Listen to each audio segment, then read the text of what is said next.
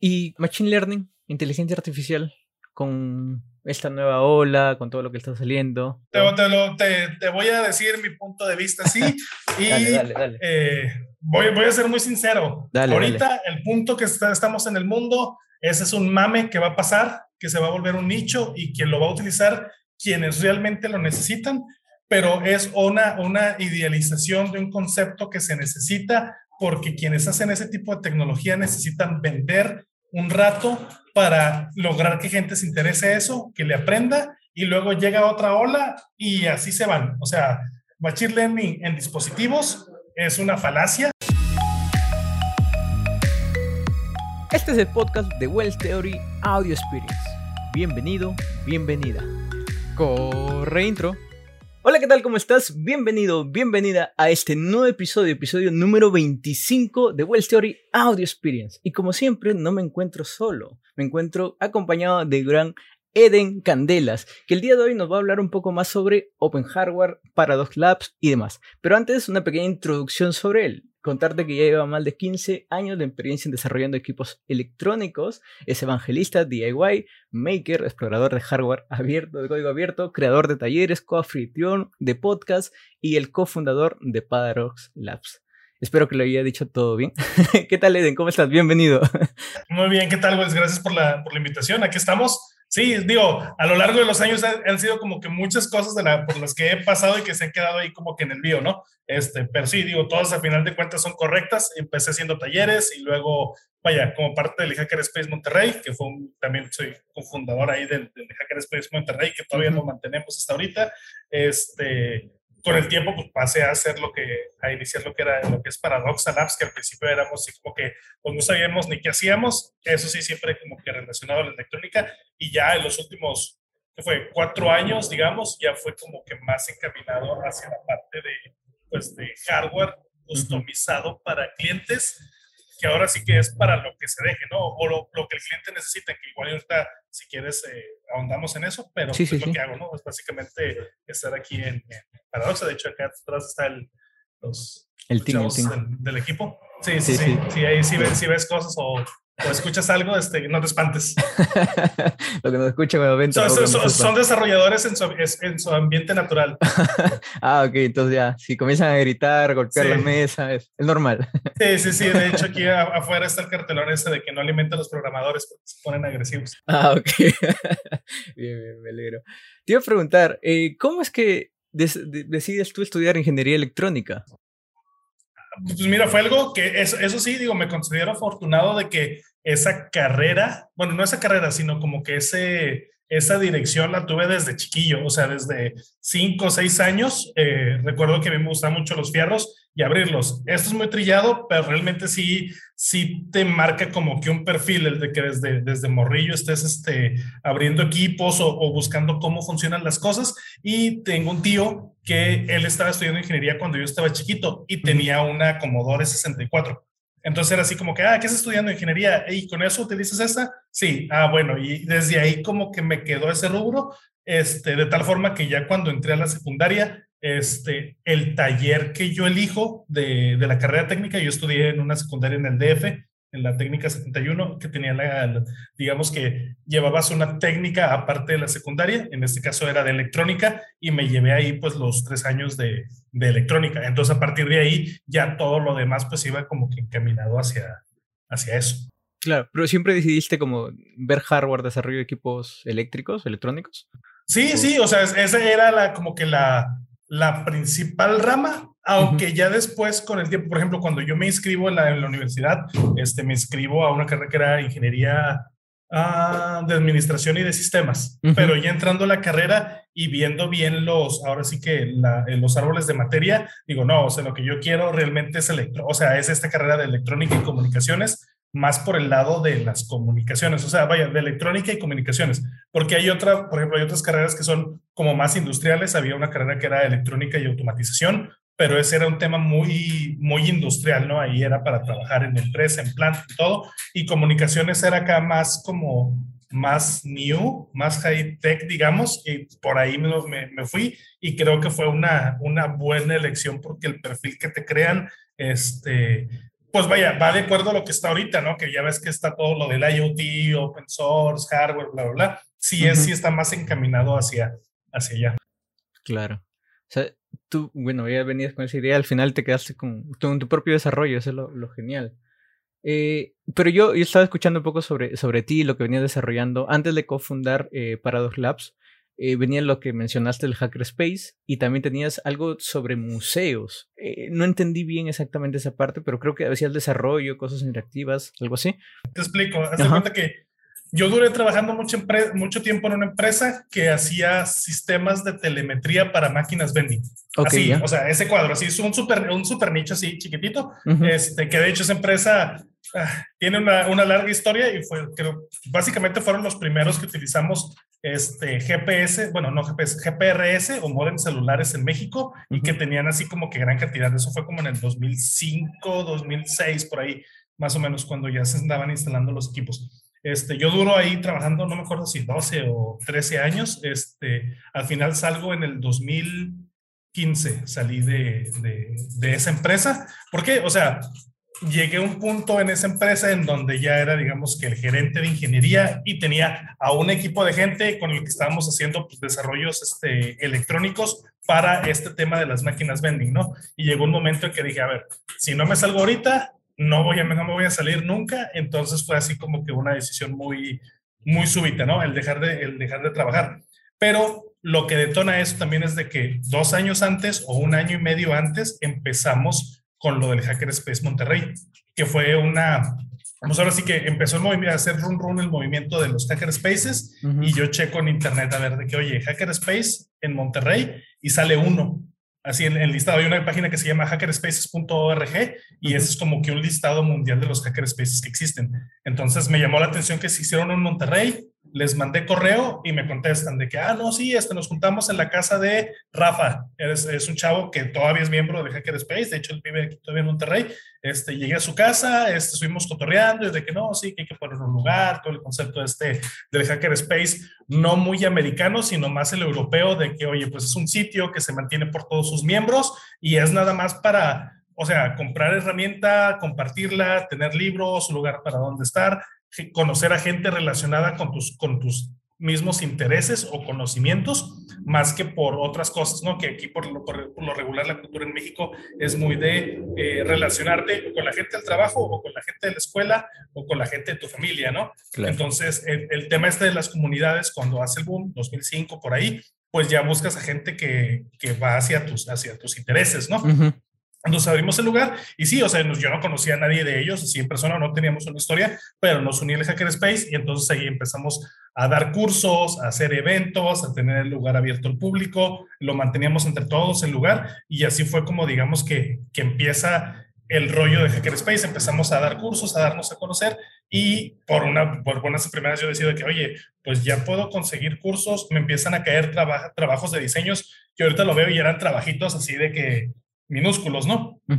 Pero fue lo suficiente para decir, bueno, dejo todo y me voy ahora sí que por el camino del, del emprendedor sin rumbo, ¿no? Nada más así como que con mucha buena fe, este, con algo de conocimiento, porque, o sea, no es lo mismo trabajar en una empresa donde tienes tus roles fijos a, pues, a, hacer todo, ¿no? Entonces, este, digamos que eso fue el salto y cuando estuvimos en el Hackerspace, que ya me, sal, que me salgo a trabajar, digamos que estoy al 100% en el Hackerspace porque ahí lo agarré de oficina, ¿no? Todavía no existía Paradoxa como tal. Este, empezamos a hacer algunas cosas de props y ya a veces, digo, en ese, en ese entonces fue el boom de Arduino, al menos aquí en México. Entonces todas las agencias y todo el mundo quería hacer algo interactivo con Arduino tanto las escuelas como, pues ahora sí que las agencias de marketing, ¿no? Que eran las que más lo buscaban por lo novedoso.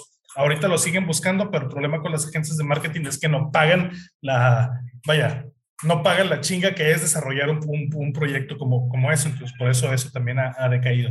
Pero, pues eso, eso nos, nos sirvió para conocer un grupo, a Pat Saucedo y a Carlos, este, Carlos Edelmiro, que son dos artistas de aquí de Monterrey, que ya están andan por otros lados, pero hicimos un, un tipo, eh, se me fue la palabra, un, pues un grupo, un, colectivo este, que, que es Ajualab, que con eso hicimos este, pues varias, varias cosas. Hicimos una, un par de exposiciones para museos, un evento que se llamó El Bosque Encantado, hicimos unos animatrónicos con unos árboles, este, y que todavía tenemos el récord de que, bueno, no, no sé si récord, pero eh, para un evento gratuito en Fundidora metimos 50 mil personas en tres días, así, o dos días y medio.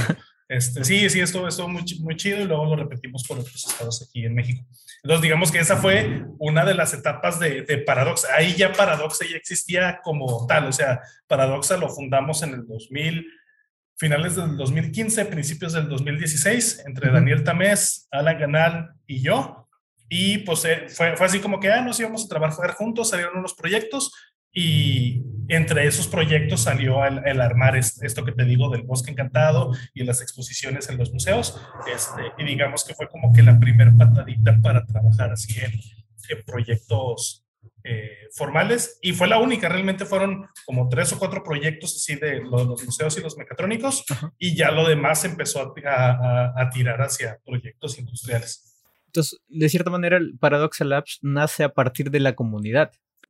Sí, nace a partir del Hackerspace, o sea, porque, vaya, la decisión para yo salir de ahí y, vaya, y empezar a aprender y a conocer más, este, más así como que el tema de desarrollo y decir, oye, yo no quiero ser empleado este, 100% aquí porque no me siento tan bien, está limitado, digo, ya me iba, económicamente ya me iba muy bien. De hecho, puedo decir, ahorita no he alcanzado el nivel económico que tenía yo cuando estaba, cuando estaba en la empresa así, pese a que ya tenemos este, pues una empresa de 11 empleados y que estamos haciendo proyectos continuos, es bien difícil, que igual eso lo hablamos ahorita. Este, ya vaya, yo me salgo, pero por la razón por la que me salí fue por la gente que conocí en el Hackerspace con unos perfiles bien específicos de desarrollo, o sea, gente que sabía mucho y a la que le aprendes mucho, que eso es uno de los valores y por eso uno de los afanes que he tenido es mantener el Hackerspace vivo, porque los perfiles de gente que conoces cuando generas una, una, una comunidad abierta a la tecnología, eh, sale, vaya, se genera mucho. De hecho, hay un caso de ah, uno, otro de los fundadores, otro de los fundadores del Hackerspace Monterrey, ahorita tiene una empresa unicornio. Te voy a dejar de tarea que lo busques para que se busque Hackerspace y va, checa los perfiles de los fundadores oh. y va, tú los vas a encontrar. Entonces, y todo, y bueno, lo que pasó también con el Hackerspace es de que llegó un momento en el que me quedé solo con el Hackerspace, porque toda la demás gente que lo ayudó a fundar, poco a poco se fue yendo. Hay gente que trabaja en Nvidia, otra gente que trabaja en Intel, gente que trabaja en Amazon, este, la mayoría, porque la mayoría tienen un, bueno, tienen un perfil de desarrollador de software. Entonces, pues ante buenas oportunidades se fueron, ¿no? Y yo como me quedé, o sea, de cuenta que me quedé con el, con el lugar, con la renta, este, con la comunidad y ahí estamos. Todavía sigue, ya no somos los mismos, pero, pero digamos que, pues, ¿qué hago? Pues lo agarro de oficina. En ese entonces me salí. Entonces, en esa primera etapa también fue cuando se dieron los cursos. Creé una madre que se llamaba Inno Academy, que era precisamente para eh, cursos de Arduino de eso me mantuve algunos, algunos pues, meses realmente hasta que empezaron a caer esos primeros proyectos que te digo. Cuando tú comienzas la empresa para Labs, ¿ya sabías lo que ibas a desarrollar? ¿O, tenías ideas? ¿O decías a lo que venga? ¿O no, realmente, realmente la filosofía, y de, de, hecho, el primer proyecto que yo hago con mi socio Daniel Tamés fue un proyecto para un grupo de ángeles aquí, este, que teníamos un proyecto con una, con una empresota, este, o bueno, el prospecto de un proyecto con una empresa. Entonces, desde ese entonces sí teníamos muy claro de que lo que Paradoxa Labs quería hacer era una empresa de desarrollo de tecnología en general, porque de hecho hacemos, no nada más hacemos hardware, hacemos hardware, software y diseño industrial. Entonces, digamos que son las, las, tres, las tres piezas. Desde ese entonces, que todavía ni siquiera existía el nombre de Paradoxa, si era, si era el tema de que, mira, nosotros queremos, que, queremos ser una empresa que, que genere tecnología o conocimiento y ese conocimiento vendérselo a otras empresas. Eso sí estuvo muy claro desde el principio. O sea, nosotros nos dedicamos 100% al desarrollo. Así, o sea, no hacemos, de hecho, una de las características que tenemos, no tenemos un proceso de venta así como tal, no tenemos un producto propio. O sea, no buscamos nosotros volvernos una, una marca de que te vende un producto como tal, sino que somos una empresa que busca tener aliados a los que les podamos ayudar con servicios de desarrollo. Es medio complicado, digo, a veces no, está, no, fácil de entender, pero es la finalidad. De hecho, todos nuestros clientes, no te, digo, no tenemos un, producto que lo vendamos así a un usuario final. Todos los productos, los productos que hacemos y los proyectos que hacemos son para clientes que necesitan ese, ese proyecto, ese producto para vender algo más. Ok. ¿Por, qué, por, qué, ¿Por qué esto? Porque el hacer un producto final así para usuario es complicadísimo y necesitas millones de pesos, o bueno, en este caso cientos de miles de dólares para terminar un producto que, que tenga la calidad que pueda competir ahorita en el mercado. Entonces, lo que hacemos nosotros, no tenemos aún la capacidad para hacer ese, ese, tipo de productos. ¿Qué es lo que hacemos? Hacemos productos a la medida de un volumen muy bajito, de un volumen pequeño, pero que a los clientes sí les da un, un, un valor agregado pues muy alto, ¿no? O son productos que no existen, o sea, son cosas tan específicas que, que no existen, de que, oye, este, nosotros tenemos esta necesidad, ya buscamos por todos lados, no existe, necesitamos que la hagas. Ah, bueno, la hacemos, fue una corrida de 15, 20 tarjetas, pero trae software, entonces les vendimos el desarrollo del software con el, eh, con el hardware que se está comunicando y esa fue su solución, cerró y el que sigue, ¿no? O algunos otros clientes que les seguimos vendiendo, o sea, les desarrollamos el producto, este, lo probamos, se validó todo y ahorita lo que hacemos es, pues tenemos, digamos que pedidos continuos, ¿no? Que ese es el modelo que, que hemos tratado de seguir para generar flujo, es yo te cobro una, una parte de desarrollo a costo nada más, sin ganancia, pero me quedo con la maquila del, del producto y conforme tú lo vas pidiendo, yo lo voy manufacturando. Y eso es lo que, pues ahorita tenemos dos, tres clientes ya con ese modelo y la idea es, pues, poder tener más de ese tipo. ¿no? Oh, genial. ¿Y es, complicado, desarrollar, hardware? ¿Comparado, con, software? Eh, sí, sí, o sea, mil veces. O sea, para empezar necesitas como que otro, otro skill de pruebas, digo, otro, sí, otro, otro set de conocimientos. Ese es uno.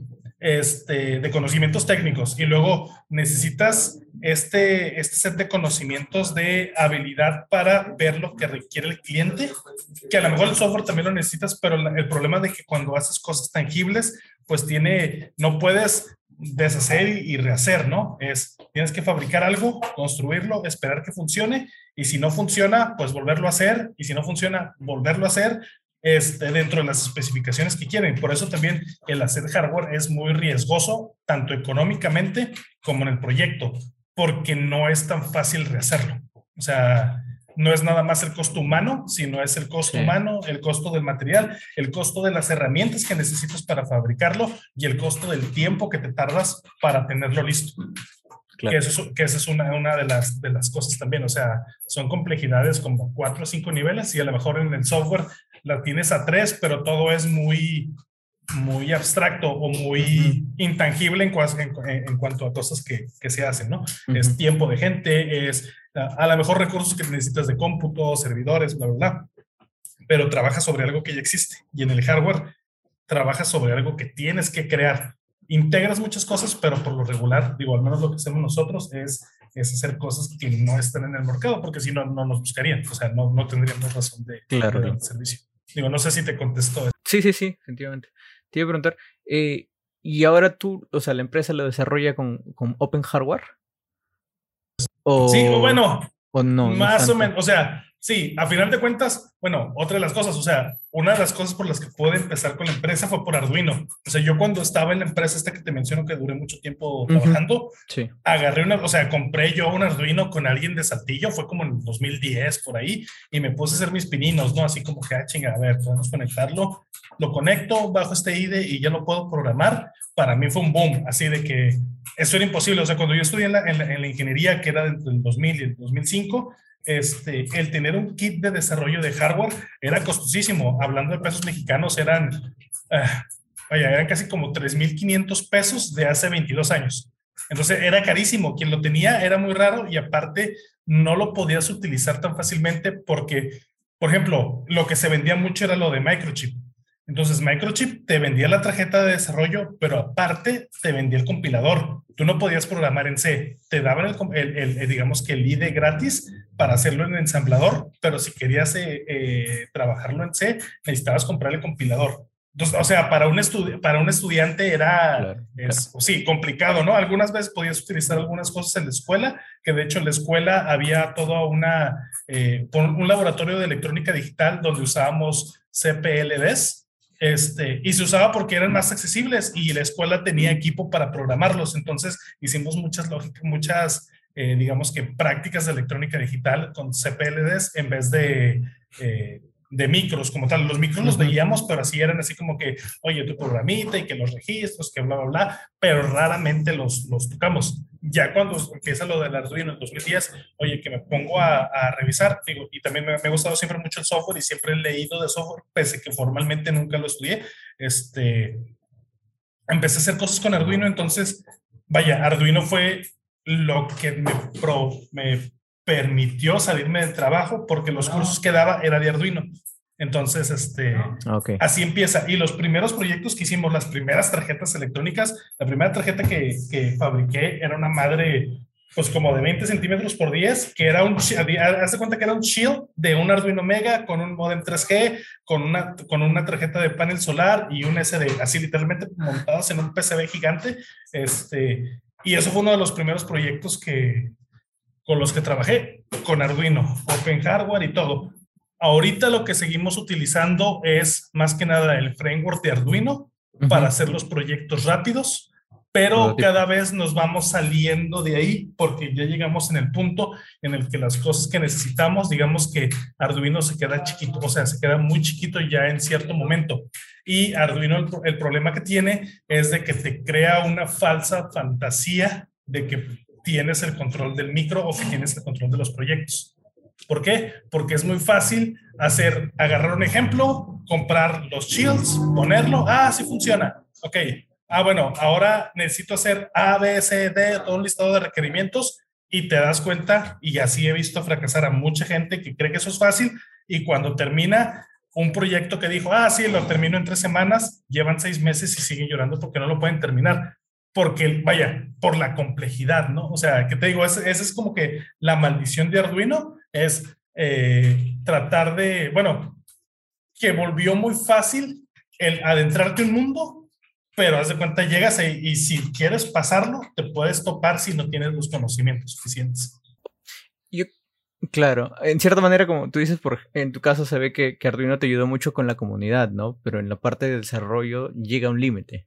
¿no? Llega exactamente, llega, llega, un límite porque, bueno, digamos que todavía se le puede explotar, pero las tarjetas pues están limitadas, las capacidades de los micros están limitadas, nada más son algunos micros, pese que ahorita tú ya los puedes extender, ¿verdad? Pero por el tiempo que te toma a ti extender la capacidad de Arduino, pues mejor lo, o sea, agarras el, software y lo, y lo, terminas este, en un ratito, ¿no? Por ejemplo, eh, te voy a mostrar aquí.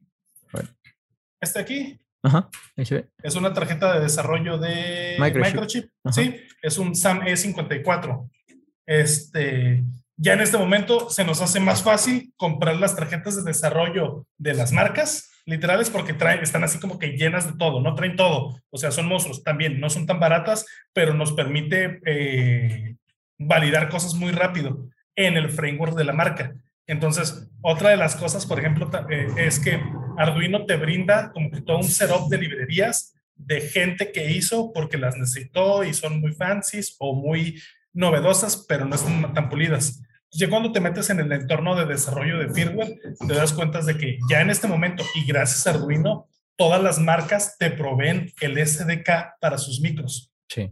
Entonces, por ejemplo, nosotros no hacemos el, desarrollo que hacemos de firmware, rara vez nos metemos a programar el micro en sí, de que registros y configuraciones y eso. No, nosotros trabajamos con SDKs.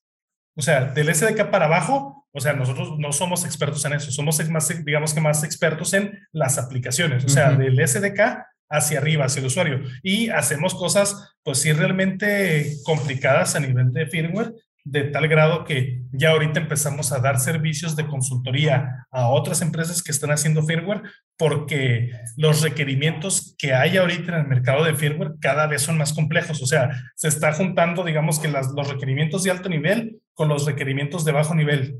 Y la gente que puede unirlos es muy poca. Al menos en México, hemos estado haciendo investigación así como que, oye, ¿cuántos más paradoxas hay en México? O sea, ¿cuánto, ¿cuántas empresas tienen como lo que hacemos nosotros? Y al momento, en Monterrey sabemos que hay uno muy grande, con mucho renombre. Este, ahí de fuera no. Hay algunos que están haciendo electrónica y así, pero que realmente que ya tengan productos y así, está limitado. Y en otros estados no hemos encontrado. Conocemos a, digo, a, los amigos de Electronic Arts, Proyectil, eh, gente de Hacker Garage, pero ellos pues no, no es una empresa como tal. Este, hay alguien que en Colima, por Nayarita, y son unos chavos que traen una tarjeta de desarrollo, pero traen sus productos y nosotros no traemos ningún producto. Nosotros lo que hacemos es servicio a terceros para el desarrollo. O sea, digamos, si nos vendemos así también, nos gusta, nos gusta decirlo en broma y medio en serio de que somos mercenarios de, de desarrollo. O sea, quien llegue nos dice, ah, sabes que necesito un equipo de desarrollo, tráeme tu gorra y tráeme tu camisa y si necesitas ir a una junta con un cliente y así, yo digo que pertenezco a tu empresa. Porque lo que, lo que hacemos, o sea, nosotros ayudamos a otras empresas a hacer tecnología. Ok, ok, voy entendiendo mejor esto. eh, te iba a consultar, ahora tú vienes desarrollando, me mencionabas sobre el SDK, eh, y en Twitter te llamas como Eden R2 Candela. Ah, sí, el, Artos. Ajá. La ahora desarrollas mucho, mucho este R2 o... Eh, sí, de hecho, bueno, una de las, de las razones, te voy a, fue como te va llevando todo hacia allá, ¿no? O sea, eh, hace dos años iniciamos un proyecto con un equipo muy grande. De hecho, ahí, es, esta, esta cosa que se ve aquí, ahí, ese, ese, ese equipo es una tarjeta que se comunica con otro dispositivo que trae una pantalla este, y trae, digamos que su software, ¿no? Y la parte, este sistema de control principal que trae Wi-Fi, 3G, LoRa, salidas ópticas, este, ¿Qué más trae? Ah, trae un puerto de Modbus y es así como un tipo controlador tipo PLC. Bueno, esa madre hice el firmware desde cero con un esquema muy así como que por eventos, ¿no? Y bien estructurado o medio estructurado, depende que si quien lo diga, porque si le preguntas a Noé es un, es un martirio, pero hice, hice, hice un software así, es súper gigante, es lo más complicado y grande que hemos hecho hasta ahorita. Este, para dar, vaya, con ese software nos dimos cuenta de que no, o sea, está mal el que hagas tanto software a mano, o sea, porque ya hay muchas estructuras, entonces cuando empiezas a buscarle y ver, ya obviamente ya conoces los hartos, pero siempre así como que, oye, pues eso es lo que yo sé, no me quiero meter a, esto en un proyecto tan grande, ¿no? Entonces ya hicimos el proyecto grande, ya le sufrimos y, y, dijimos de que no, necesitamos ya meternos a sistemas operativos en tiempo real. Entonces empecé de hecho, curiosamente, en lugar de los más comunes que eran FreeRTOS o, o 3DX o Nutex, este, me metí con Zephyr. No sé si lo has escuchado. Sí, sí, sí. No, no lo he visto. Zephyr Project, de hecho, fue, estuve desde las, este, desde las primeras versiones de Zephyr, probándolo con tarjetitas, este, hice unos videos por ahí, la chingada, este, y luego, no, era muy complejo, o sea, era muy complejo para mí y lo dejé. Luego hice, hicimos todos este, este, tipo de proyectos y ya cuando tuve un proyecto, así, te digo, este proyecto gigante que digo, no, necesito regresar al Artos, ahorita estamos empezando a utilizar RTOS para, para hacer el desarrollo porque te quitan mucho. Vaya, si haces el software a mano, terminas haciendo lo que hace un Artos. Entonces, el Artos ya está más que pulido. este, de hecho, por ahí, haciendo comercial, voy a sacar un, un, un, podcast ahí con, en la Liga de Electrones hablando del tema, este, para... Con Pepe Ruiz, comercial, ¿no? ¿Mandé? Con Pepe Ruiz. Sí, con Pepe Ruiz, de hecho sí, porque él acaba de sacar un, un, podcast de Zephyr, entonces ya le dije que, oye, yo quiero hacer uno de Artos y otro de hablar de Free Artos, que digamos que es el, el Artos que estoy utilizando ahorita y que el, el, SDK de Microchip ya lo soporto. O sea, todo, todo el SDK nuevo de Microchip, que se llama Harmony 3, está hecho sobre FreeRTOS. Claro. Entonces, eh, o sea, FreeRTOS es una chulada. Digo, yo estoy ahorita enamorado, tengo un, idilio con el FreeRTOS porque es muy sencillo. Es muy sencillo y es muy fácil de implementar. No como Zephyr, que Zephyr es puta. No, o sea, este, o sea, se nota que Zephyr lo están haciendo desarrolladores de software, no ah. desarrolladores de hardware. Entonces, eh, esta, es también ahí como un flame war, una holy war entre, entre los tipos de desarrolladores, ¿no? O de hardware o de software. Este, pero ya no me acuerdo qué estábamos hablando. pero bueno, eh, a partir de eso comienzas a desarrollar más R2. O sea, a partir de las Ah, sí, sí, vaya. Es R2. Y vaya, y le, me puse en el Twitter R2 y por eso sigue, porque actualmente, bueno, el, un sistema operativo de tiempo real lo que te dice es, oye, tú tienes un determinado tiempo y le vas a asignar tiempo a cada tarea. ¿Ok? Entonces haces más eficiente el uso de los recursos en el tiempo. Yo me puse eh, Eden hartos porque ahorita en Paradoxa hago un chingo de cosas. O sea, eh, por un lado, el, el típico startupero, ¿no? O sea, al mismo tiempo medio administras y luego medio recursos humanos y luego medio psicólogo y luego medio psicólogo de clientes, este, y luego soy desarrollador de firmware y luego soy arquitecto del sistema y luego soy este, no sé, el va y viene de repente, aunque digo, ya ahorita ya somos más, ¿no? Ya, ya muchas tareas las, las, alcanzo a delegar, pero aún así, por ejemplo, ahorita te digo, traemos, no sé, cerca de cuatro o cinco proyectos de hardware y traemos cuatro proyectos de software grandes. Entonces, el estar viendo todos esos pendientes mentalmente te, te, te, quiebra. Más aparte, tienes que estar viendo los, los prospectos de proyectos con nuevos clientes. Entonces, eso te, rompe, te rompe completamente. Entonces, es, ese del hartos era precisamente por eso, o sea, porque realmente ahorita, eh, ahora sí que a modo personal tengo que estar pasando un chorro de, de, tareas y saltando entre tareas a cada ratito, que es algo ah, sumamente complejo, o sea, complejo y cansado, te cansa, o sea, te cansa. Pues hay veces que digas que, oye, es que no hice muchas cosas, hice como un chingo, pero cosas chiquitas, este, 10, 20 cosas chiquitas, terminas hecho papilla. Y si no, que no, que no entra una junta porque, puta, este, se te, te, consumen las juntas. sí. Es complicado. Digo, no sé si sí, sí, la sí, pequeña historia detrás del Artos. Sí, me, dio curiosidad, la verdad. porque Artos. Te iba, te iba a consultar. ¿Pensaste llegar a, a, lo que estás haciendo ahorita cuando comenzó? ¿Cómo, o ¿Cómo fue el inicio? ¿Lo, te, veías, ¿Te veías ahorita haciendo esto? Bueno,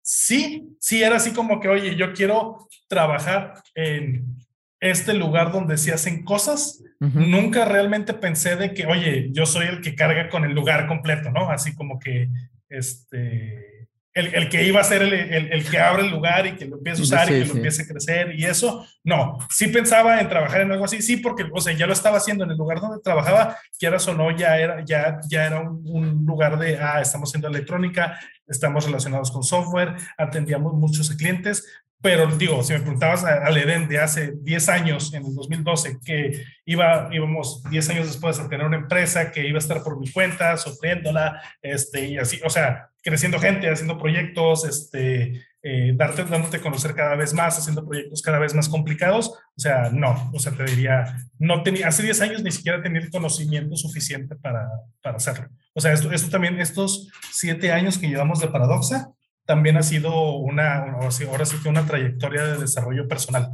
O sea, porque yo empecé de que, ah, sí sabría programar Arduino y en micros y cositas así, por, por, por gusto, ¿no? Porque lo había aprendido por gusto, pero ya cuando lo tienes que hacer por fuerza, este, pues aprenderle, ¿no? Y es un proyectito, y, y eso, y eso es una, otra de las razones por las que nos centramos en desarrollar, porque haces un proyecto de desarrollo, adquieres el conocimiento, lo liberas y luego al siguiente proyecto si utilizas lo de lo que ya lo aprendiste, bien, pero por lo regular siempre tratamos de meterle algo nuevo que no hayamos hecho para incrementar el conocimiento y así cada vez más empezará a hacer cosas más diferentes. Y por eso es, es razón ahorita de que siempre, oye, proyecto nuevo, ¿qué le vamos a meter nuevo? No, este sensor, este protocolo, no, ahora vamos a cambiarle, vamos a utilizar RTOS Oye, no, ahora vamos a utilizar el SDK de Microchip. Oye, hay que meternos con los micros ST. Este, hay que empezar a hacer diseño industrial. O sea, siempre ir creciendo en lugar de estar vendiendo productos. Porque la diferencia entre eso es de que cuando te casas con hacer tu producto y hacer tu marca,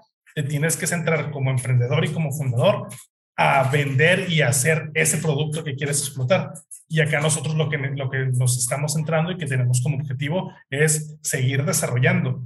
¿Para qué? Para la gente que está dentro de Paradoxa pueda seguir aprendiendo más y podamos seguir capacitando más gentes internamente y seguir creciendo la, empresa. Digo, empezamos siendo dos en un cuartito, en un coworking que deja que después Monterrey. Y ahorita, bueno, tenemos una oficina pequeña aquí en el centro también, pero pues ya somos 11. Entonces, la diferencia son seis años después y ahí la llevamos, ¿no? Sobrevivimos la pandemia, este, que no supe cómo, pero la sobrevivimos, entonces ahorita ahí se, se va se va nivelando un poquito el barco, este, pero sí es, es complicado. seguimos todavía trabajando, no estamos en, en un nivel óptimo económicamente ni en capacidades, pero pues, le seguimos ahora sí que, pues, batallando, ¿no? O sea, es ser tercos, ¿no? Hasta que, hasta que funcione y llegamos, llegamos, podamos llegar a esa estabilidad este, en todos los sentidos. pero, pero eso está genial, ¿no? Y felicidades por eso. Eh, qué, chévere que puedas continuar desarrollando hardware, que creo que es justamente lo, lo más complicado, ¿no? Bueno, por lo mismo que no hay muchas empresas, no hay mucho desarrollo, no hay muchas personas que, que quieran hacer esto. Entonces, qué genial. Me alegro, me alegro bastante. Sí, sí, a veces, mira, últimamente han dado mucho con ese trip de a mí me puede mucho, es una frase que se dice así, a mí me puede algo así como que me molesta o, me, o sea, me impacta que no es posible que una empresa como nosotros, o sea, sea de las más visibles o que esté, esté creando visibilidad en México. O sea, no hay más, o sea, ¿por qué no hay más? Porque hay las empresotas, o sea, las empresas grandotas que la mayoría son transnacionales, y luego eh, algunas medianas en México que se centran en hacer sus productos, pero así casas de diseño de hardware, de tecnología, eh, no encuentras tan fácil. Y eso es algo así como que eh, si nosotros somos así como que de los pocos o de los muchos que hacemos, que digo, no hemos encontrado muchos, este, y hemos andado buscando así como que, oye, ¿quién más? ¿Conoces a alguien que haga electrónica no para su empresa, sino para, para quien se deje? No encontramos tan fácil y nos han dicho, no, es que no hay, no hay este como ustedes. Entonces sí, es así como que, hijos, o sea, qué chido, por una parte, o sea, que quiere decir que sí somos así como que medio raros y, y estamos haciendo algo de valor, pero también es, no es posible que no haya lo puedo entender o te puedo decir, lo, puedo, lo entiendo porque es complicadísimo. O sea, el perfil que traemos, o sea, de las cosas, el tipo de cosas que hacemos es, tienes cosas de software, tienes cosas de hardware, tienes cosas de atención a clientes, tienes cosas de operaciones, tienes cosas de diseño industrial. Entonces son temas que sí hay gente que hace las cosas separadas, pero júntalas todas y da un servicio de creación de eso, está, está complicado. Y eso también nos complica ah, en la forma en la que nos vendemos, porque nos preguntan, ¿qué puedes hacer? Dime qué necesitas. Entonces, cuando le regresas esa pregunta a la gente que se acerca, por lo regular lo que haces es alejarlos, porque si no tienen en concreto cuál es su necesidad, este, les regresas esa pregunta y, los perdiste. Y de hecho, así se pierden muchos clientes y así es una técnica para batear a esa gente que te viene a molestar, este, porque es eso, a veces puede ser una, una, una molestia que viene a, a, decirte, no, es que quiero que me hagas esto. Y de que, ok, bueno, pásame todas las especificaciones, escribe, escribe, escribe el documento y pásame las especificaciones de lo que quieres que haga. Con, con esa solicitud te bateas al 90% de la gente. Claro. Porque también está muy, muy arraigada la idea de que no, ya tengo una idea y esta idea me va a ser millonario y es mía y te, nada más tengo que buscar a quien la busque. O sea, vaya, con eso es, te quitas a toda esa gente que realmente no tiene un mercado ni una necesidad y nada más está como que viendo a ver qué hace, ¿no? Que, ese, que ese es uno de los, no, no maldiciones, digamos, pero de las complejidades de esto. O sea, a lo mejor ahí hay muchas oportunidades, este, pero el tener una idea a realizarla, hay años de distancia en tiempo, hay años de distancia en conocimientos y hay dinero de por medio para, para convertir una idea, para pasar de una idea a una realidad. Es mucho dinero, mucho esfuerzo, mucho trabajo. Este, y, pues vaya, tiene que haber tres ahí, tres, tres entes que, que se alineen para poder crear eso. Claro. Y Machine Learning, inteligencia artificial, con esta nueva ola, con todo lo que está saliendo. Te, te, te, voy a decir mi punto de vista, sí. y dale, dale, eh, voy, voy, a ser muy sincero. Ahorita el punto que estamos en el mundo, ese es un mame que va a pasar, que se va a volver un nicho y quien lo va a utilizar quienes realmente lo necesitan, pero es una, una idealización de un concepto que se necesita porque quienes hacen ese tipo de tecnología necesitan vender un rato para lograr que gente se interese eso, que le aprenda y luego llega otra ola y así se van. O sea, Machine Learning en dispositivos es una falacia, o sea, energéticamente, eh, proceduralmente, eh, recursos en el, mismo silicio está, está complicado. O sea, eh, de hecho, si tú le preguntas a alguien de software ¿cómo te ha ido al meter inteligencia artificial a tus desarrollos? Es, dicen, los modelos y los ejemplos ya hechos están con madre. Aplicarlo a un caso que no esté en el ejemplo es una pesadilla. O sea, ni te metas. O tienes que estar consciente de que te va a tomar mucho tiempo entrenar los modelos y te va a llevar mucho esfuerzo dejarlo específico para, para lo que tú quieras. Entonces, si me preguntas a mí, Machine Learning, pues es toda una cadena de conocimiento que te sirve, que se pueden aplicar diferentes cosas en ciertas áreas específicas, pero no es ni la albacea, ni va a ser lo que va a salvar al mundo, ni es algo que yo recomendaría ahorita que se, pudiera, que se pusiera a estudiar todo el mundo. ¿Por qué? En este momento, te puedo decir, cada vez hay menos personas que estén desarrollando silicio o que estén desarrollando hardware como tal estamos, o sea, Machine Learning está como a tres niveles de abstracción arriba y el problema es de que no hay quien construya esos temas. Hay muchos mm. desarrolladores de software, hay muchos desarrolladores de algoritmos y de data science y la chingada, pero ¿de dónde salen esos datos que necesitas en esas máquinas? Eso sale del proceso, de abajo, del, del inicio de la cadena. Y cada vez hay menos gente que sabe cómo funciona el inicio de la cadena y que pueda modificarla y hacerlo. Te lo digo porque nos ha tocado muchos casos, este, cada vez más, de que llegamos a empresas y le preguntamos a gente que se supone son los encargados de ciertas áreas de la empresa y les preguntas, ok, ¿y cómo trabaja esto? Y nos dicen, no sé, así estaba.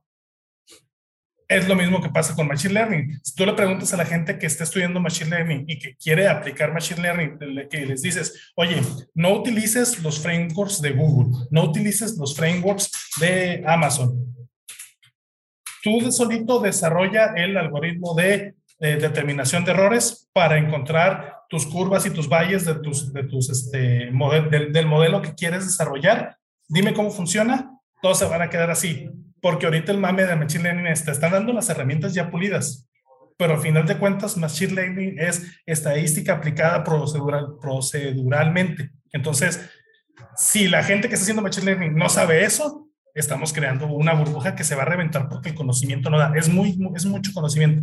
Digo, pequeño rant sobre, sobre Machine Learning. Y así pasa con lo mismo. O sea, hace dos años era el IoT. Ahorita el IoT, digamos que ya pasó la curva del hype y ya se está Este, estacionando en donde, en donde realmente es. Hace cuatro años, este, ¿qué era? Bueno, pasaron los drones, pasó la impresión 3D, En, en, hardware y, te digo, son olas que se va haciendo, eran científicos de datos y luego inteligencia artificial, machine learning, al rato va a llegar computación cuántica y así se la van a ir. ¿Y qué va a pasar? Oye, la gente que en la olita se interesa, pues son los que se desarrollan, pero por lo regular, o sea, no dominan el mundo, pero sí hay temporada que es mame de todos esos de esos temas, ¿no? Digo, es, es, es, es mi opinión. Habrá alguno que defienda que no, sí, Machine Learning es este eh, el, nuevo santo grial. Este, realmente yo soy muy filosóficamente, soy muy utilitario, entonces es así como que, pues hasta que no lo veamos, lo podamos desarrollar y hay herramientas específicas para casos específicos, no, porque, porque, por ejemplo, ahorita regresamos a los datos, ni siquiera hay datos, o sea, ni siquiera hay datos para que necesitas para entrenar esos modelos. Este, primero centrémonos en obtener los datos y luego ya vemos qué hacemos. ¿no? Eh, hablando sobre esto, hay, empresas que digamos más grandes que sí tienen esa información de, registrada de hace años, ¿no? Pero eso lo pueden hacer en software, ¿no? O sea, no necesitan el hardware, digamos, eh, un microcontrolador, un dispositivo, todo lo demás, sino una nube. te, voy, te voy a contestar ahí. Dime la empresa que tenga esos datos. Ahí, por ejemplo, me mencionaron sobre Bimbo. No, perdón, Mave, Mave, una empresa que desarrolla este, cocinas, electrodomésticos. Ah, sí, bueno, que te den esos datos. Ah, eso no me lo van a dar. sí, te digo porque yo ahorita trabajo, por ejemplo, bueno, no trabajo, tengo un amigo que estaba desarrollando para una empresota que de hecho está cerca de donde está Mave. Ahorita que, que preguntas que está Mave, bueno, no es Mave, es otra, es Whirlpool. Otra empresa que está ahí cerca. Ya. Un proyecto Oye, sí, es que queremos aplicar inteligencia artificial porque tenemos un data vault enorme desde hace años de los robots y los NCs y queremos empezar a usar esos datos. Dice mi cuate, ok, licitaron todo, empezó el proyecto, llegan, dame los datos, este, los tienes en, ¿cuál es tu base de datos? Eh, no sé. Ah, cabrón, ¿cómo que no ah. sabes? Me dijiste que tenías un data vault con esto. Ah, sí, bueno, sabemos que ahí están, pero no los hemos visto. A ver, espérame, ¿cómo que no los has visto? No, pues hay, hay un chorro de récords. Van y se meten a los récords y eran archivos de texto sin formato, sin arreglar. O sea, Ah, eso es lo que voy, o sea, Sí, o sea, eso, pueden existir los datos ahí recolectados alguno, pero oye, ¿y estos de qué máquina eran? Ah, no, es que hay que limpiarlos. Ah, la madre, ok. Bueno, entonces ya no quieres nada más el proceso de la inteligencia artificial y el análisis de datos. Necesitas que hagamos la normalización y la limpieza de datos de todo eso. Oye, ¿y de qué máquinas tienen? Ah, pues sabes que no tenemos de toda la planta, nada más tenemos de estos modelos porque estos modelos ya generaban los datos desde el proveedor y son de los que teníamos licencia para hacer esto.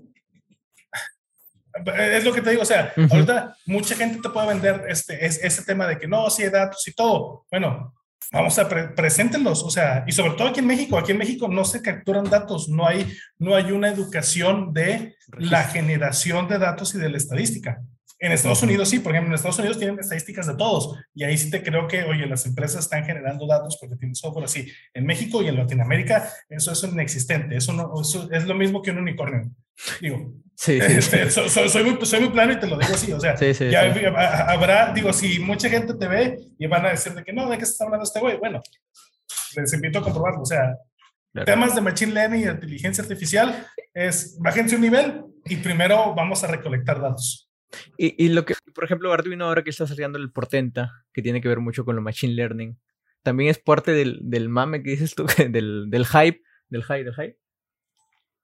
Igual, Arduino saca el, el, el, Portenta, digo, el Portenta, el micro del Portenta es un monstruo, o sea, es, es trae driver de LCD, eh, trae el doble núcleo, velocidades altas, un, este, creo que son una 7 y un M4, o un M7 y un M4, algo así. Este, te digo porque ya lo vi, y que, lo, vi de que oh, yo quiero hacer algo ahí. ¿Lo ocupo? No. Está, las características del Portenta están muchísimo más arriba para lo que cualquier empresa de tamaño mediano pudiera necesitar. Te lo voy a poner así el 90% de las soluciones que podemos encontrar en el mercado de Latinoamérica podrían resolverse con un Arduino 1. El Portenta ya es algo así súper, súper un monstruo. De hecho, el Portenta, más que utilizarlo como microcontrolador, tú necesitas un sistema operativo ahí. O sea, si tú estás en una aplicación en donde requieres un Portenta, es más fácil que te migres a Linux que lo trabajes como microcontrolador. Y ese es otro, ese es otro tema y el micro como tal, o sea, digo, no sé cuáles son las ventas de Arduino del Portenta, pero ni por costo ni por la aplicación, este, creo que les vaya muy bien con ese, con ese tipo de micros. Porque si estás ahí, si tú requieres un Portenta, realmente tú lo que quieres es un equipo de desarrollo de software industrial que lo pueda hacer y ahí lo que, lo que te diría es mejor vete por un PLC. O sea, si ya estás en esa, en esa, en esa necesidad, que se supone que Arduino sacó esa gama para pegarle al, como que al lado industrial profesional, pero pues de esos ya hay herramientas que tienen 30 años en el mercado, pues no les ganas. Eh, sí. pues, o sea, sí sí es parte del mapa, pero personalmente el micro es el H7 de ST, este, es un monstruo, o sea, está, está bien, bien, bien cañón. Y ahí sí, por ejemplo, si hay gente que se quiera meter en eso, yo les diría, no, mejor cómprense la placa Discovery de HT, que trae la pantalla, que trae los sensores de temperatura, que trae Bluetooth. Es una, es una tarjeta como, vaya, como esta de, de Microchip, pero con su, con su pantallota y todo, y, y te permite desarrollar las herramientas de ST que te van a dar muchísimos más beneficios que lo que te pueda dar Arduino, Arduino pues el framework de Arduino. Te digo, es limitado, o sea, te cuenta, si tú tienes un framework limitado y luego le pones un micro de este tamaño así gigante, pues nada más vas a usar pues la partecita que te, que te queda, ¿no? Este, sí. Sí, digo, a veces, a veces puedo ser medio rudo, pero... No, no, pero entiendo. Sí, o sea, son mi punto de vista, ya después de, de muchos años de, ah, o, de, ser muy entusiasta de que no, sí, a huevo, vamos a utilizar eso. Y luego, no, espérate, no se puede, no es así. Es este, vaya, yo te puedo decir, a lo mejor hace 12, 15 años era bien idealista, así de que no, sí, arriba el che y cosas así. Ahora te puedo decir de que no, güey, todo es utilitario. Al final de cuentas, ya son los, los años, la experiencia y los fracasos lo que te dicen de que no. O sea, quítate todo el idealismo y vete por el utilitarismo, o sea, pues por lo utilitario, vaya, cómo funciona. Sí. Claro, claro, claro. Este, y sí, te digo, para resumir con lo del portenta, todos estos chips, si, dicen Machine Learning, es así como que, y ya me, o sea, me medio perdiste. O, y, digo, nos ha tocado clientes aquí también y es un mame interno y de, y de los conocidos que estamos así como que en el ámbito. Si te llega un emprendedor o una persona y te dice, no, sí, es que le vamos a meter inteligencia artificial, ya es así como que red flag, ¿no? así, este, de que ya, ya me perdiste. Este, no estamos, no estamos ahí toda, todavía. Ajá. Claro, te falta mucho por caminar, te puedes. sí, sí, falta mucho por caminar y falta mucha gente que le sepa también, o sea, porque son temas bien complicados, o sea, son temas muy complicados y, por ejemplo, ahorita está el, problema de que, que, dicen que muchos se quejan que las universidades no sirven, ¿no? De que, ah, es que no salimos preparados. Es que el problema es de que ahorita el conocimiento necesario para cubrir las tareas que se requieren es, es mucho, estamos ya en el nivel de lo complejo, entonces Tú te tomas una carrera de cinco años y apenas te enseñan o te moldean el cerebro así como que, oye, tú necesitas saber esto, pero luego necesitas agregarle experiencia y luego necesitas agregarle más conocimiento y luego necesitas especializarlo. Entonces, eso te lo van a dar otros 10 años de experiencia. Entonces, ahí por eso la gente se desanima mucho o hay mucha gente que es que está en contra de, de, las universidades, es que yo estudié y no me sirvió para nada. No, porque, o sea, una, una universidad te encamina al, al, lado del conocimiento, pero está en ti desarrollarlo o en, en, la, en la sociedad en sí el trabajar para que más gente se desarrolle. Y eso es algo que en América Latina le batallamos, ¿no? El, trabajar en conjunto para que algo se desarrolle, para generar una maquinaria social que nos lleve a alguna, alguna meta. Y ese conocimiento, esa meta, una de esas metas como sociedad debería ser conocimiento, a final de cuentas. Definitivamente. IoT, IoT, ¿cómo lo ves? Sí, es, es, es, mucho de lo que hacemos en una, en una cosita así, como que en un área. Pasó un mame, o sea, hace, hace dos años todo era IoT. ahorita está el mame de que A, IoT, IIoT, este, no sé qué, todo, o sea, todo, algo con IoT, ¿no? O sea, IoT para todo. Y, y, eso, vaya, resalta un poco la universalidad del IoT, que el IoT lleva existiendo, eh, no sé, 30 años, este, 40 años, y antes se llamaba telemetría. O sea, recoges datos de un lado y los envías para otro. ¿Cuál es el punto ahorita? Que ya hay más tecnología, ya hay más frameworks, ya hay más, eh, hay tecnología más accesible de muchos, de muchos tipos, este, y ya realmente llegó para quedarse en, igual, en un nicho de aplicaciones específicas. No es para todo, no todo puede jalar a baterías, eh, no todo es comunicado. Por ejemplo, uno de los mames muy fuertes de los últimos dos, no, bueno, tres años, porque empezó pre-pandemia, fue el tema de LoRa. O sea, LoRa y Sigfox llegó y de que no, es va a ser el nuevo método de comunicación, que sí, que bla, bla, todo mundo, gratis, así. No hay proyectos de LoRa, o sea, es, es, regresamos a lo mismo. Hay unos casos de uso bien específicos en donde funciona de maravilla, pero no es aplicable en todos lados. Entonces, ¿por qué? Porque la tecnología tiene muchas limitantes, o sea, no es la panacea que todo el mundo indica. Digo, pasa lo mismo, digo, ya pasamos con inteligencia artificial, ahora por IoT, pues también se creó este mame de que no, el ahora va a ser este, el corazón del IoT. No, el corazón del IoT sigue siendo las redes celulares y más con NB IoT ahorita que viene, o las redes estas CAT M1 y cosas así. E, es lo que va a ser. ¿Cuál es el problema con el IoT? La conectividad esa conectividad alguien la tiene que ofrecer o tiene que haber una infraestructura que realice esa conectividad. Entonces, ¿cuál es la infraestructura que ya existe? Los celulares, o sea, la red celular, alguien paga por ella, alguien la mantiene, este, y por eso pues, el IoT se empieza a, a mover hacia allá. ¿Todo va a tener IoT? No, porque vamos a regresar a lo mismo. Un poquito lo de la inteligencia artificial. Va a llegar un punto que haya muchos datos pero ¿para qué son necesarios esos datos? ¿Quién los necesita? ¿Cómo se consumen? ¿Cuál es la finalidad? Pues se van a quedar volando, ¿no? Vamos a terminar generando más datos de los que, de los que necesitamos.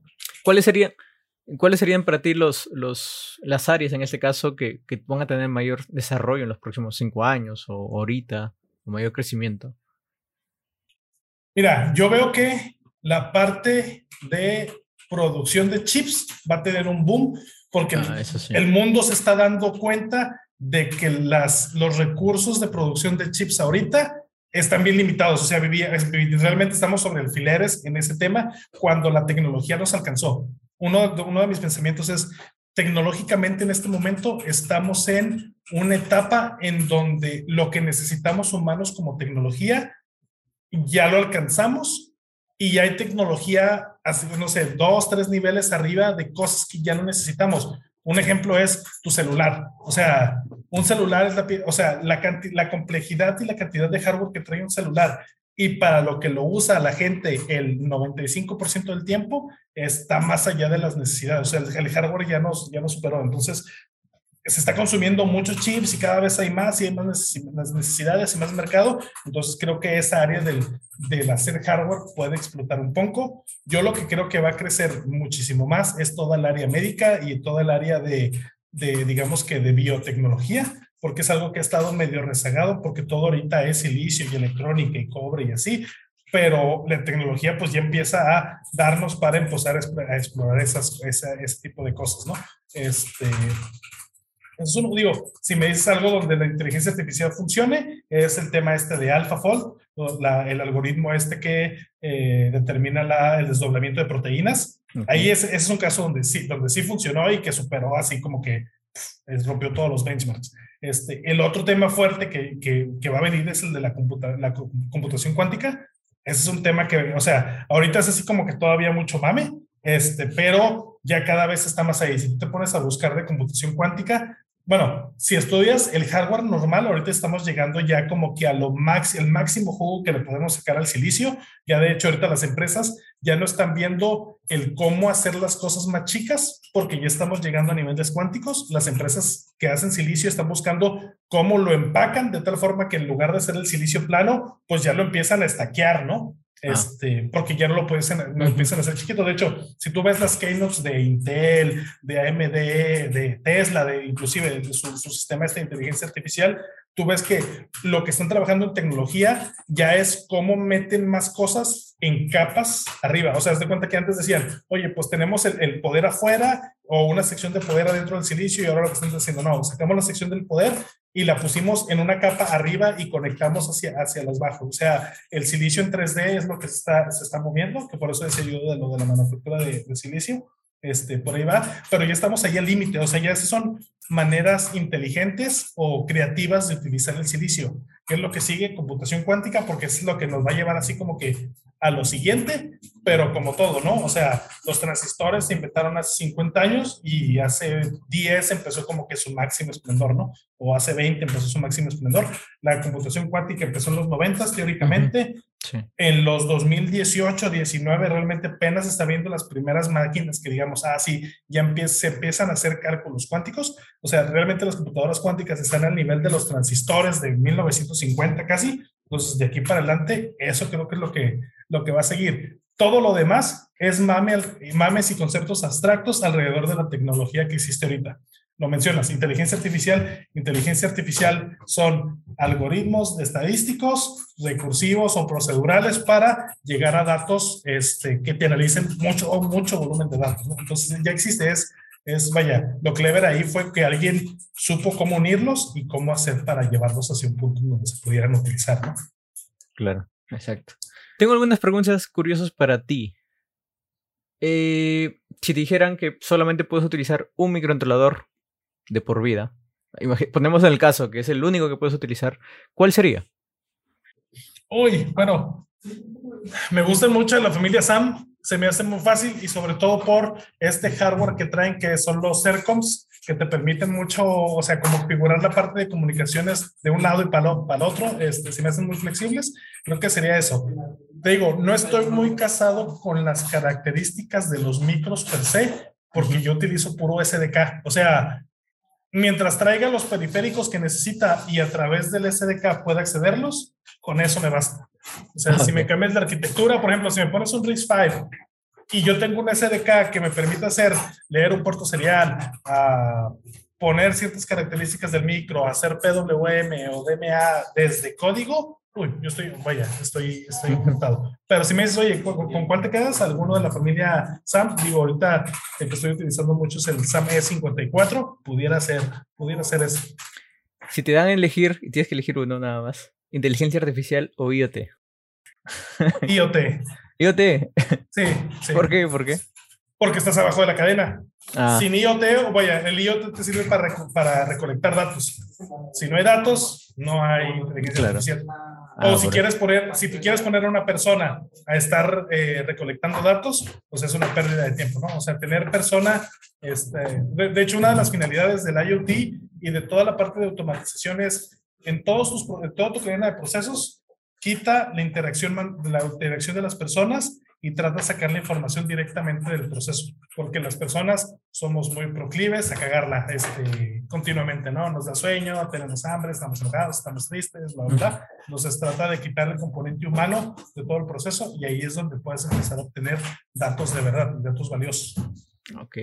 Está muy interesante, no lo había visto. Pensé que ibas a estar en duda, la verdad. ¿Cuál, cuál, era peor? Una, una, vez hablando con un amigo, que él, es músico, me decía, a mí me late mucho hablar contigo porque todo lo, aterriz, lo aterrizas, o sea, desde la parte idealista o de la parte de muchos conceptos abstractos, lo aterrizas hacia cosas físicas. Pues si tú me dices, oye, al final, ¿qué estamos haciendo? Oye, todo lo que tenemos de, tenemos tecnología, tú y yo viéndonos en este momento, la, la, el equipo que tenemos, los audios, las computadoras, la luz, todos son niveles de voltaje en un dispositivo de silicio o en una línea de transmisión. O sea, todo lo reduces a eso. O sea, porque ni siquiera bits, o sea, un bit viene siendo la representación de un valor de voltaje en algún lado. Sí, exacto. Y llegamos al punto en el que a través de eso, pues nos estamos viendo y hablando tú y yo. O sea, tan, tan complejo está de que pasar de una línea de voltaje que puedes medir con un multímetro lo transmitimos en datos. Eso se me hace muy cabrón. Sí. Jamás lo había pensado así, siempre como unos y ceros. ¿no? ¿Veremos más proyectos de Cefri tal vez contigo? ¿O de Cefri sí, probablemente. Ah, mira, hay muchas cosas que me gustaría hacer. De hecho, este, te quiero ahí volver a retomar el tema este de hacer videos, tal vez ya un poco más en forma, tanto para Paradoxa como para el tema de aportar contenido, porque realmente veo el contenido que existe ahorita en redes y digo, ah, hace falta algo más más, no, no voy a decir pro, sino más clavado, o sea, contenido realmente en donde se, se muestra el proceso de cómo hacer las cosas, porque por lo regular el tipo de contenidos es así como que muy, muy, muy por arribita o los ejemplos ya hechos, ¿no? Y la idea es, no, métete, o sea, enséñame el proceso, el cómo y vámonos para, para adentro. Eso me gustaría hacerlo. Y uno de esos temas sería tocar Zephyr. Este, el problema con Zephyr es que es muy, o sea, tiene una curva de aprendizaje muy, muy alta, o sea, muy mm. prolongada. Por todo, toda esa instalación que no es solo el aprende cómo funciona Zephyr y ya. Si quieres usar Zephyr para diferentes cosas, tienes que aprender Zephyr y luego, si quieres hacer algo en especial, pues métete a todo lo que es el device tree y todo lo de las tareas y cómo se manejan y cómo tienen sus drivers y sus devices. O sea, es un pequeño sistema operativo metido en un micro, entonces es, es complicado. Estaría interesante, pero yo realmente creo que lo, que lo que voy a estar haciendo mucho más en estos días es más cosas con FreeRTOS. O sea, FreeRTOS sí es, se me hace como que una herramienta mucho más este, más amigable para el nivel que estamos ahorita. O sea, para el tipo de proyectos que tenemos, eh, se me hace más... Este, más te va a dar más... O sea, te va, te va a facilitar eso con el otro. Sí, sí, de hecho, mucho te digo, la, parte esta de, del desarrollo de la, con el SDK de, de, de Microchip, eh, vaya, primero leí un libro de FreeRTOS y luego el manual que tienen ellos en su página y es bastante simple, sencillo y luego lo empiezas a utilizar ya como parte de este SDK y dices, ah, con madre, esto funciona, o sea, eh, solo funciona. Y si quieres meterlo inclusive a un proyecto de Arduino, tú puedes meter, o sea, un, el FreeRTO son dos o tres archivos, bueno, son varios archivos, son, como cuatro o cinco, pero este es el de configuración, el de tareas, este, y otros dos más, y luego ya dependiendo si le quieres meter más funcionalidades. Pero con esos archivos tú puedes tener un FreeRTOS en la mayoría de los micros. Si tienes suficiente memoria RAM para, para tener ahí este, este kernel trabajando, es, eh, pues te funciona. Y de hecho hay, hay ejemplos y hay videos donde, pues, oye, quiero usar FreeRTOS en Arduino y lo haces en tres patadas. O sea, y sí te ayuda, te ayuda mucho. Tres consejos para el que quiere desarrollar sistemas embebidos o que quiere emprender justamente. Bueno, primero los veo como dos cosas diferentes. Si quieres desarrollar sistemas embebidos, pues aprende a programarse. O sea, es la base, o sea, todo, toda programación empieza con C, casi casi poder decirlo. Aprende estructuras de datos y algoritmos, se me hace que es lo más, lo más importante de, de, ese, de ese tema. Y si pueden, elijan una carrera de comunicaciones. O sea, creo que la, la diferencia personal de entre quien solo estudia electrónica o solo estudia software y que podemos hacer como que este híbrido ahorita entre el IoT es la gente que tuvo contacto con todo el tema de comunicaciones, porque realmente la mayoría de cosas en este mundo de tecnología y todo está tendiendo a que todo está comunicado. Por eso ahorita que me dices de que IoT o inteligencia artificial, ¿no? IoT, o sea, la comunicación de todos. Al final IoT es comunicación. Pues ya sea comunicación de a gran escala, por satélite, este, por cable, por todo. O sea, todo el tema de saber comunicaciones y protocolos, este, creo que es un must-have más que saber hardware. O sea, el hardware está, está, creo que en la parte de electrónica estamos llegando a lo que pasó con la mecánica en los 50, 60, y toda la mecánica ya está hecha. O sea, obviamente ah, se ha ido refinando en procesos de manufactura y materiales, pero tú checas el libro este de 101 mecanismos existentes y son los mismos mecanismos que se, se utilizan ahorita. O sea, cada vez las variantes son menos hay que pulirlas, hay que hacerlas más chiquitas, hay que darles más características y todo. Se van descubriendo más cosas, pero ya se empieza a limitar. El hardware empieza a ser Legos. Legos. Realmente la tecnología ya está, o yo la veo en la parte de desarrollo de nuevos sensores, eh, cómo interactúan las, las, cosas a nivel química, cómo interactúan las cosas a nivel este, eh, físico, los componentes, este, sus capas, este, digo, ni otros niveles. No, no, veo, no veo el hardware ya como tecnología, ni el software tampoco. O sea, la tecnología ya es un paso adelante, o sea, computación cuántica, este, conceptos más abstractos, o sea, inteligencia artificial, pero ya los algoritmos tras de la inteligencia artificial, para mí eso es tecnología.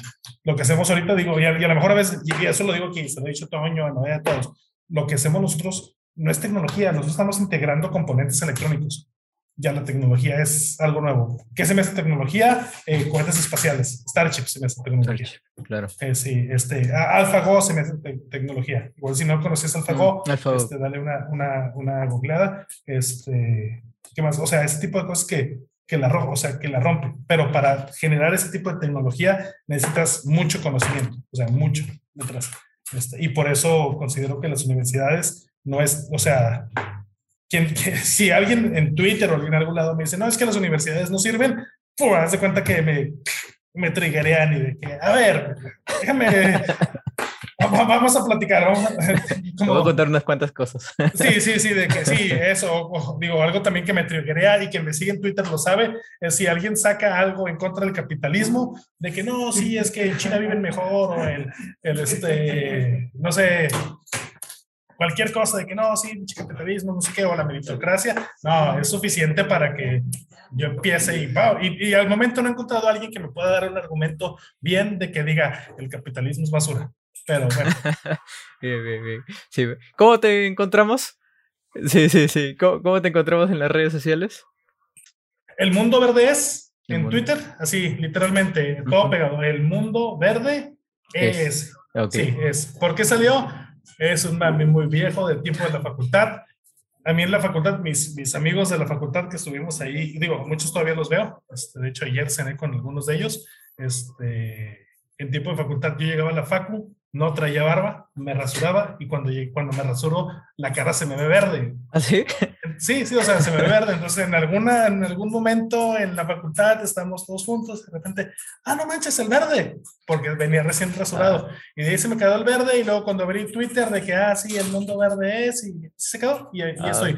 Realmente es la única red social que utilizo, o sea, tengo perfil, eh, me pones, estoy en Eden Candelas en Facebook y Green One en Instagram, pero realmente lo que más veo por practicidad es Twitter. O sea, se me hace así como que la red más, más ad hoc a, mi forma de pensar y a mi tipo de interacciones, así como que escupe algo, escupe algo ahí en Twitter y luego ya te olvidas, ¿no? O, ve y peleate con gente ahí, ¿no?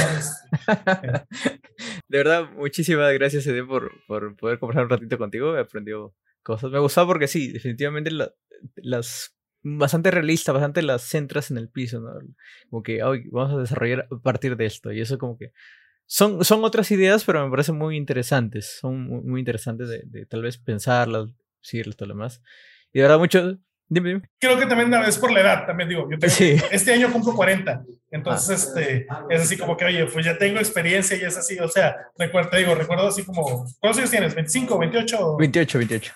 28, o sea, esa edad eres el idealismo. Sí, sí, por eso estoy más idealista. ya cuando la vida te cacheteó, te cacheteó, ya sufriste, ya lloraste por proyectos y todo, ya le, bajas como que tres niveles y empiezas a ver el, mundo en otra perspectiva y te digo, muy utilitaria. Son etapas, pero digo, es bueno que tengas este, este, tipo de canales y que nos des la oportunidad de transmitirlo para a lo mejor, digo, veo a toda la gente que, que has entrevistado antes y veo puro chavillo. O sea, la mayoría. Entonces todos van a ser así como que, ah, no, sí, inteligencia artificial, uh. Este... voy a poner el inicio, voy a poner esa parte solamente, la inteligencia artificial. vale, vale, estoy, estoy aquí para un, par de zapes y de que, tranquilo, muchachos, con calma. muchísimas gracias. Eh, recuerda que las redes sociales de Paradox Labs de, de, Eden está todo en la descripción, puedes seguirlo y demás, comentarlo y demás. Muchísimas gracias, muchísimas gracias. Eh, no te olvides suscribirte, darle like y compartirlo con tus amigos. Chau, chau. Muchas gracias por escuchar este episodio. Nos vemos la próxima semana. Suscríbete.